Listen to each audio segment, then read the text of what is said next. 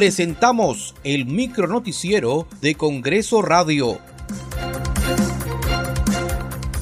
¿Cómo están? Les saluda Danitza Palomino. Hoy es miércoles 3 de agosto del 2022. Estas son las principales noticias del Parlamento Nacional.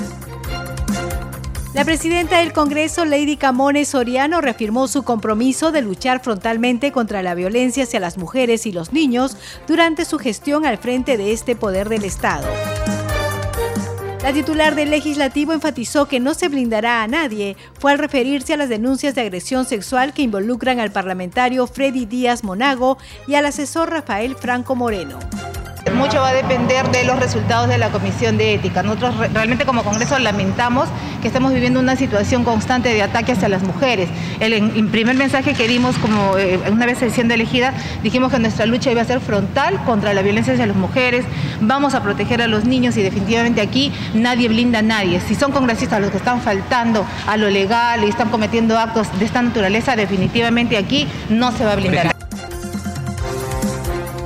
La Comisión de Ética Parlamentaria aprobó la denuncia de oficio en contra del congresista Freddy Díaz Monago por la presunta vulneración al Código de Ética y al reglamento. Se va a someter a votación la denuncia de oficio contra el señor congresista Freddy Ronald Díaz Monago por la presunta vulneración al Código de Ética y el reglamento. Secretaria Técnica, por favor, proceda a la votación. Eh, informa usted que han respondido el llamado 16 señores congresistas los cuales han votado a favor. En consecuencia, la denuncia de oficio contra el congresista Freddy Díaz Monago ha sido aprobada por unanimidad.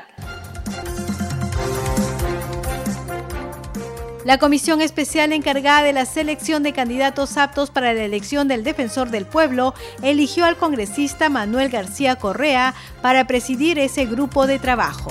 Y con ese mismo apoyo de todos ustedes, espero continuar con lo avanzado por esta comisión especial. Por lo tanto, cito a ustedes, señores y señoras congresistas, a la segunda sesión extraordinaria de esta comisión especial en la que realizará las entrevistas personales a los postulantes a candidatos aptos, la misma que se llevará a cabo en la sala Raúl Porras Barrenechea del Palacio Legislativo desde las 8 y 30 de la mañana.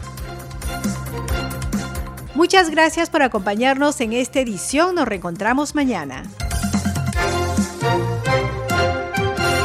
Hasta aquí el micro noticiero de Congreso Radio, una producción de la Oficina de Comunicaciones del Congreso de la República.